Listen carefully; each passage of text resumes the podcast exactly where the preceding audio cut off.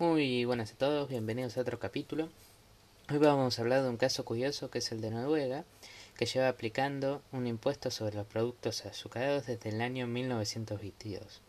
Sin embargo, las nuevas tendencias de grabar más duramente estos productos para desincentivar su consumo han provocado una tasa de, de aumento de un 83% en un solo año, que se graba con 3,66 euros cada kilo de chocolate lo que significa que puede traducirse hasta 90 céntimos de euro, que no sé ustedes, yo soy de Argentina y eso bastante más, en, y de una botella de refresco de 2 litros se encarezca una euro completa, ni siquiera 90 céntimos.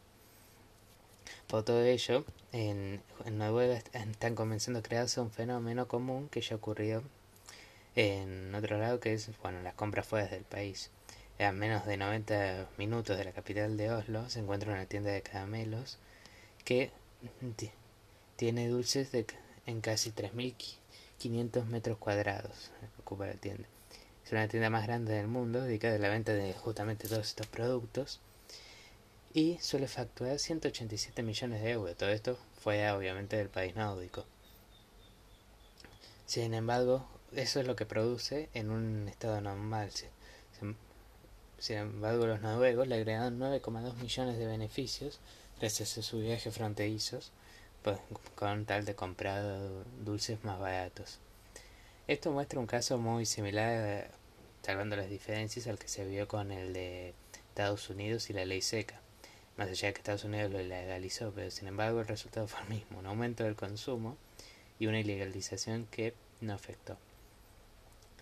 Yo en este tema no voy a opinar, sin embargo es curioso el efecto que tienen estas cosas que cuando se las suele prohibir al final no suelen tener un beneficio para ese lado. Bueno, esa es una de las curiosidades que les quería compartir hoy.